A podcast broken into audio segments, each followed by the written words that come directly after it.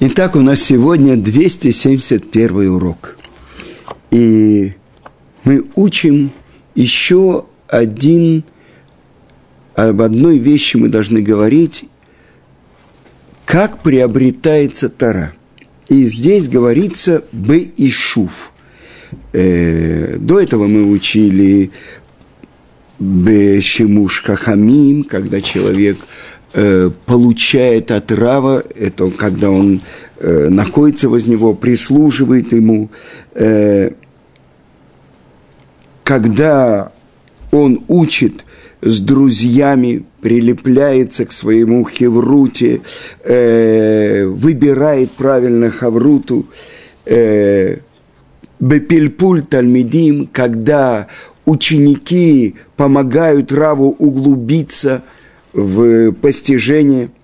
И вот новый киньян, новое приобретение. Один из 48 путей приобретения Торы. И это называется Баишув. И что же значит Баишув? Задается вопрос.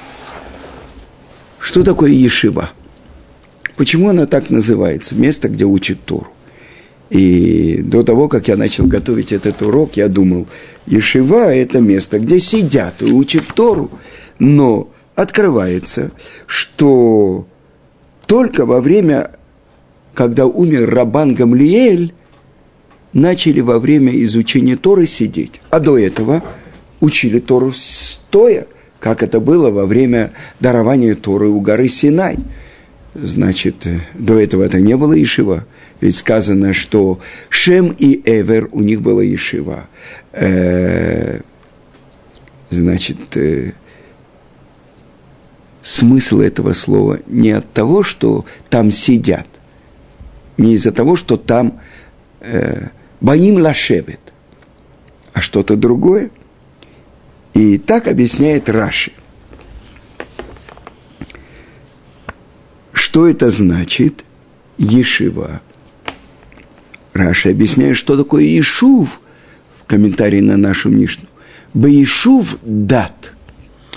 Э, как это перевести? В ясном, э, обоснованном понимании. И тогда Ешива – это место, где получают Ишув дат. Что такое Ишув? Ишув – поселение в современном иврите. Поселение – дат – это правильное понимание. Баишув – дат. Приобретают Тору. Приводится в Геморе Ирувин. Говорит так Абая, что если бы мне нужно было заниматься какой-то работой, то я не мог бы быть сосредоточен на Торе. А Рова говорит, если вша какая-то меня укусит, я не могу э, сосредоточиться на изучении Торы. Объясняют комментаторы, это было в начале их пути, а не в конце, когда они стали великими мудрецами, и вся их жизнь была связана с изучением Торы. Но чтобы правильно понять, что это такое Ишув-дат, приводится примеры, как Равхайм Соловейчик учил своего сына, близкого Рова, э, как нужно быть сосредоточенным на том, что он учит. И приводится э, то, что Брийский Ров, он готовил брить своего сына, и вот уже пришел мой, или все ждут, и вдруг отец говорит ему – а ты можешь мне объяснить это место Рамбова? Такое-то, такое-то место, как ты его понимаешь? И Бриский Ров отвечает. И уже он понимает, там ждут, там ребенок, там собрались люди, и вот он должен идти туда, вот он уже что-то берет, и вдруг отец подходит и задает новый вопрос. А в таком-то месте есть то, что противоречит этому мнению Рамбама, то есть как будто противоречит в самом Рамбаме. Как ты ответишь? И на этот ответ, вопрос отвечает Брискиров. И отец задает третий вопрос. И тогда Брискиров спрашивает, скажи, отец, э, это сейчас нужно обдумывать этот вопрос. Там ведь сейчас мецва уверет, то есть мецва, которую невозможно отодвинуть, сейчас должны делать обрезание моему сыну. И это то, что объяснил ему Равхаим Соловейчик, что неважно, чем ты занят, голова твоя должна постоянно быть связана с тем местом, то, что ты сейчас учишь. И в качестве примера я хочу привести вам то, что э, Рав Каанеман, Рав из Поневижа, э, тот, кто спас Тору, один из тех, кто спас и распространил Тору в народе Израиля, он рассказывал про Рава одного литовского городка, города Таврика, Рав Аарона. И это было во время Первой мировой войны. И вы знаете, русские воевали с немцами. И вот поздняя ночь, этот городок э, в руках у русской армии, и вдруг они видят ночью, горит огонь в одном из домов, то есть свеча горит и так далее. Ну, они сделали засаду, пробили дверь, бежали в дом, и что они видят? Сидит пожилой еврей, это Рав Аарон, Рав города Таврик, и углубленно изучает какую-то книгу. Но что они говорят? Кто ночью освещает окно? Это только он подает знаки неприятельской армии э, немцам.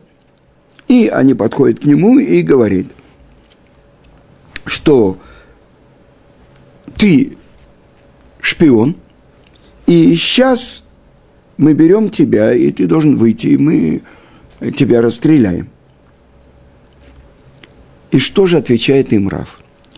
Если так суждено мне, если так постановлено с неба, э, хорошо, но у меня есть последняя просьба. Э, даже осужденному на смерть дают э, высказать последнюю просьбу, последнее желание, и исполняют его. Дайте мне час – я нахожусь посредине трудного вопроса в Рамбаме, пока я его не решу. Я не могу, э, поэтому я прошу, дайте мне час. Ну, русские солдаты удивились, но сказали, мы подождем. И он продолжил изучать Рамбама, это место, которое было ему очень трудно. А пока Э, вдруг было наступление немецкой армии, и русские должны были убежать. И Раф, я не знаю, когда он завершил учебу, когда он обратил внимание, что вокруг него нету этих русских солдат, но это то, что рассказывал э, Раби из Поневижа, вот какое, вот это называется Ишув дат, сосредоточенность на Торе. И так как мы находимся с вами э, перед великим праздником, на будущей неделе у нас праздник Ханука. И как же связаны то, что мы сейчас изучаем, э, вещь, э, одна из 48, один из 48 путей приобретения Торы с э, событиями Хануки. Больше того, можно задать вопрос, вы знаете, что э, обычно события Хануки выпадают на те главы, э, которые говорят о Иосифе Цадике. Глава Ваейшев, это э, глава нашей недели – говорит про те события, которые происходили в доме Якова, что хотел Яков наконец-то посидеть спокойно. То есть дети с ним, он э, приходит в дом своего отца, и все праведники, и все замечательно. И написано у Раши, то, что говорит Мидраш – Говорит Сатан, недостаточно этим праведникам, что они получают будущий мир, они хотят еще этот мир, здесь сидеть в спокойствии, и тогда набросилась на него Рукзошель Йосеф, то есть те события, которые происходили с Йосефом. И сказано, что Йосефу тогда было 17 лет, и отец его выделил из всех братьев и сделал ему полосатую рубашку. И говорится про Юсефа, что он приносил отцу дурное про своих братьев. И переводит Ункилус. Чем выделился этот сын? Сказано Хакимей, Бен Хакимей. Особенной мудростью отличался этот э, сын, 17-летний Йосеф. И это мы говорим про Ишув Дат, про то, как человек приобретает вот эту сосредоточенность на Торе. И объясняют э, комментаторы, что все то, что происходило в жизни с Яковом, происходило в жизни с Йосефом. Э, брат, родной брат, близнец Якова Эсав – хочет его убить. И братья тоже, сказано, возненавидели Йосефа и не могли говорить с ним спокойно. Он должен отправиться в изгнание, он находится 20 лет у Лавана. И там он строит свою семью. И Йосефа продают братья, и он оказывается в Египте. И там он строит свою семью. Но главное то, что учил Якова Вину перед тем, как он отправился к Лавану. Он учился в Ешиве у Эвера.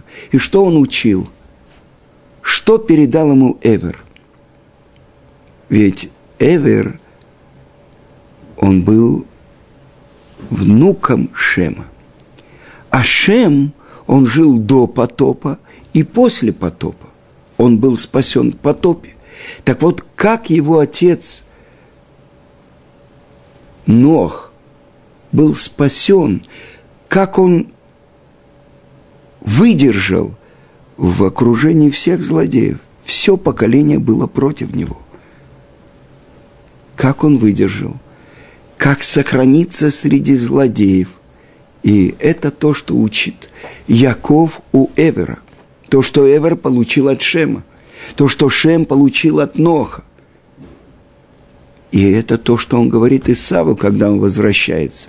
«Я жил с Лаваном, злодеем, обманщиком, Рамай». И при всем при том 613 заповедей исполнял. То есть ни на йоту не утратил вот это связь с Творцом. Больше того, когда Яков отправляется к Лавану, написано в псалме царя Давида, тот псалом, который составил Якова Вину. «Исаинай ларим миайн яво изри». Я обращаю свой взгляд к горам. Откуда придет моя помощь? Эзер кенигдо, то есть моя помощница. Где я найду свою пару? Эзрими и Машем помощь моя, мою помощника, мою помощницу, мою суженую, мою пару – это от Творца. И 14 лет Яков работает за Рахель. И вот то, что получил Яков от Эвера, он обучает своего сына Йосефа. И вот сны, которые видит Йосеф, как он, как его сноп возвышается над одиннадцатью снопами его братьев, как его звезде поклоняются солнце, луна и одиннадцать звезд. Что говорят братья? Как они толкуют этот сон? Мы знаем то, что написано в трактате Брахот, что все идет за толкованием. Ты хочешь царствовать над нами, а если мы не примем твою власть, так ты хочешь быть тираном над нами, правителем над нами. И именно потому, что они э, растолковали правильно, но растолковали как бы э, в вопросительной форме, десять лет сидит Йосеф в тюрьме. а потом еще два года из-за того, что он просит виночерпия не забыть о нем и напомнить о нем перед фараоном, когда он вернется на свое место. Почему? Потому что он как бы ложно обвинен, и он не совершил то преступление, из-за чего его посадили в тюрьму. И из своей земли он украден, ведь его продали родные братья. Чтобы о нем вспомнил виночерпий. И сказано, объясняет Мидраш, говорит Творец, ты полагаешься на плоть и кровь на этого виночерпия, на этого египтянина. Пройдет два года. Только когда э, следующая глава, Микец, когда завершатся два года учебы Йосефа. За каждое слово, которое он просил, вспомни обо мне и не забудь обо мне. Он получил погоду. Что он должен выучить был? Ведь на самом деле – есть комментаторы, которые объясняют. Если бы он сказал это через три дня, а не в момент, когда он решил сон, ведь через три дня еще выйдет виночерпи, тогда это было бы нормально. Но для такого праведника вот сейчас приложить лишние усилия, чтобы спастись, это значит, ты полагаешься на человека, а не на Творца. И вот проходит два года, 700 дней учебы. И выучил этот урок Йосеф. Мы сказали, 10 лет он сидел, потому что он приносил дурное, о братьях передавал это отцу. И возненавидели его братья. Но что он хотел? Он хотел их исправления. Объясняют комментаторы, он должен был бы сказать братьям – то, что он видит, в чем он сомневается, в том, что они не так себя ведут, а они думают, что он преследует их, он хочет быть как Исав, чтобы он получил благословение от отца и отодвинуть всех братьев. И тогда они понимают, что он называется Родев, тот, кто гонится за другими евреями, чтобы убить, потому что он очерняет их в глазах Творца. А это он делал по молодости, подросток – и за это он получает 10 лет. Каждый брат по отношению к каждому брату год в тюрьме. И вот 10 лет проходит. И, казалось бы, наступило время, но он делает как бы излишние усилия. И тогда что? Еще два года он сидит. И вот прошли эти два года. И вот фараон видит сон, объясняют комментаторы, не потому что фараон увидел сон, поэтому сейчас достали Иосифа. Вы ими кет шнатайм ямим. И вот в конце двух лет что произошло? Иосиф выучил этот урок. И вот Ирицуху, его быстро бегут, хватают, достают из ямы, из тюрьмы, стригут его, он э, э, умывается, и вот он предстает перед фараоном. И фараон говорит, я слышал о тебе, что ты большой специалист, разгадывающий сны. Я видел сны, и нет у меня, кто бы мне его, их объяснил. И что отвечает Йосеф? Биладай, без меня без тебя, так зачем ты сюда пришел? Творец увидит и растолкует так, что было хорошо фараону. Без меня. Что это значит? И здесь мы подходим к тому, что называется наша вера. Что это значит иммуна? Мы думаем, обычное представление о вере – это, скажем, про основы христианской веры. Чем невероятней, тем больше надо верить. Тот, кто сомневается, он плохой христианин. А что мы говорим? Наша вера основана на знании. То, что мы получили с горы Синай, и идет передача из поколения в поколение. Так что же такое эмуна? Ведь если я знаю, тогда нет э, места для веры. Нет. В нашем понимании вера – это верность верность тому знанию, которое я получил. То, что есть Творец, Это каждый разумный человек может понять. Но насколько человек впускает в свою жизнь эту веру, насколько он верен ей, это то, что нужно знать. Да?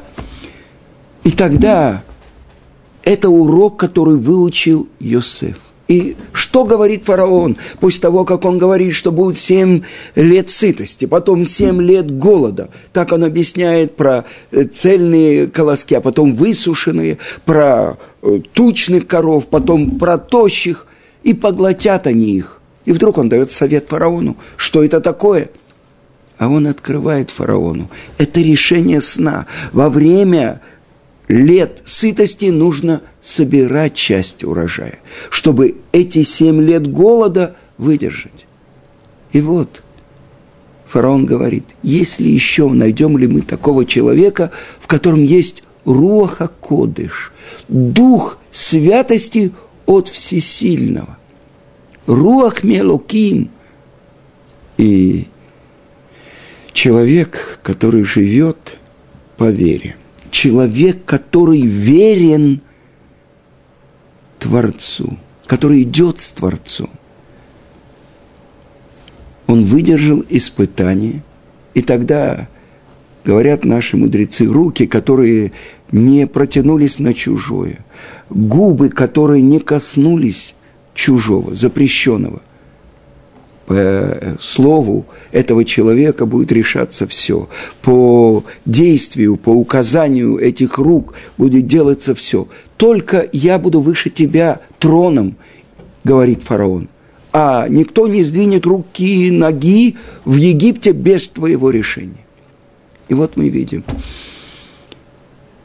то, что происходило за 200 лет до разрушения храма – когда кучка, горстка, 13 человек, ну потом 20, 30, они выступили против огромной армии греков, которая победила, завоевала весь мир. Александр Македонский завоевал весь мир.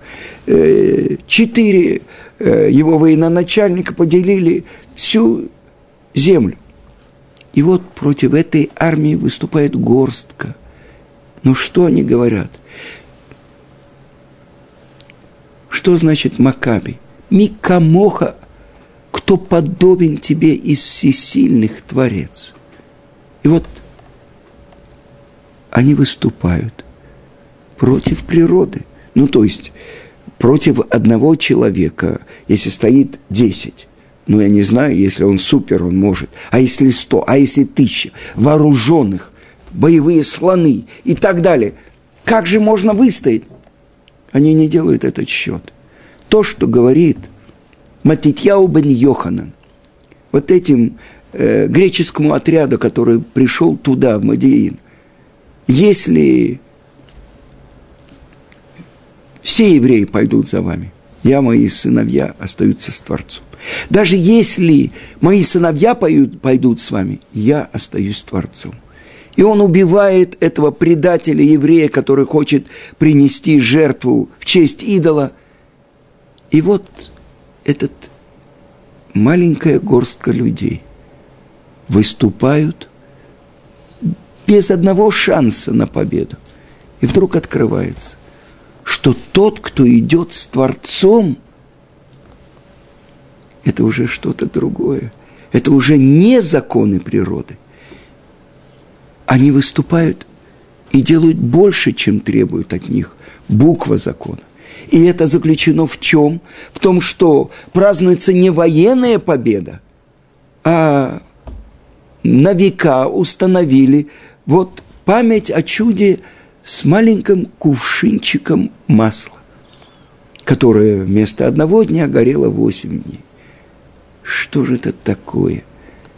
Почему на века мы зажигаем огни у входа в свой дом, память о чуде, которое происходило там, в храме, 2200 лет тому назад.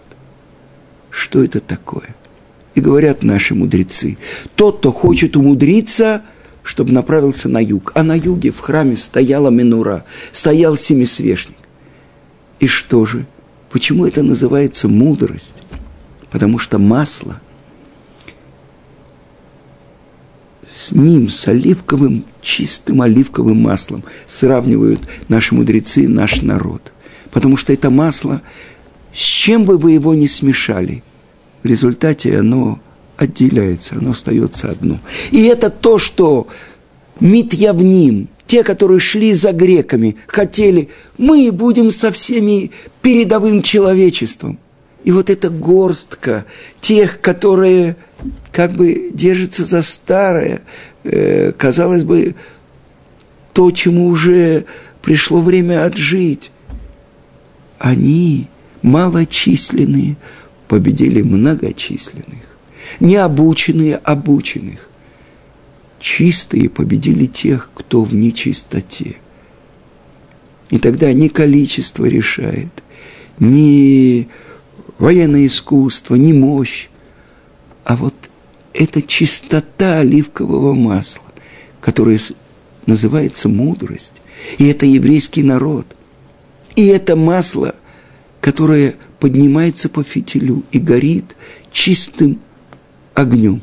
Вы знаете, в храме внутри стекла были узкие, а снаружи широкие. Почему? Потому что не храм нуждается в свете мира, а мир нуждается в свете этого семисвешника, который разливает мудрость на весь мир. Так вот то, что объединяет Йосефа и Макабим. Связь и полагание на Творца. Это наша мудрость. Написано в трактате Бехурот – говорит еврейский мудрец Раби Иушо бен Ханания римскому императору. Спрашивает он, «Э, сколько э, вынашивает змея? И говорит мудрец, она рожает раз в семь лет. Откуда учится? Проклятые из всех э, зверей полевых, из всех животных. Значит, учится так. Кошка, она вынашивает 52 дня – осел в 7 раз больше, то есть год 365 дней. А проклят змей в 7 раз, значит, 7 лет. И задает вопрос римский император, но ведь это говорят мудрецы Афин.